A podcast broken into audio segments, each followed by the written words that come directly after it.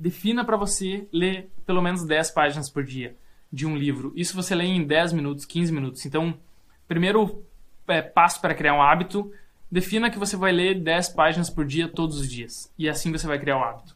Segunda coisa, escolha, escolha livros que te motivam, que te deixam empolgado. Se você pegar um livro que é cansativo de ler, você não vai conseguir criar o hábito. Talvez esse livro cansativo que você quer ler, deixe para ler depois que você já tem o hábito da leitura, que você já criou o hábito de ler todos os dias. Então, para iniciar, pegue livros que você gosta, pegue livros que te impulsionam, que te deixam motivado, que te deixam com vontade de ler mais.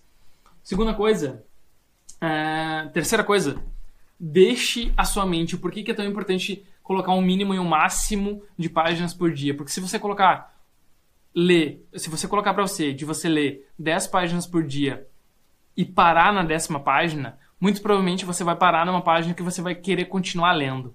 E você vai parar nessa página. Então, no outro dia, você vai passar o dia com vontade de voltar a ler, e no outro dia você já vai acordar com vontade de querer continuar lendo daquele ponto ali que você parou. Então, por isso que é importante definir o número mínimo e máximo de páginas. Eu aconselho que seja um mínimo de 10 páginas e no máximo 15. No máximo 15, que você não passe esse número. Eu coloquei para mim 10 páginas. Eu leio 10, chegou 10 páginas, chegou na décima, eu paro de ler o livro, fecho ali e só continuo no outro dia. Muitas vezes eu fico louco para continuar lendo, mas eu fecho o livro ali, porque eu sei que daí no outro dia eu não vou procrastinar, porque eu já vou estar tá louco para continuar lendo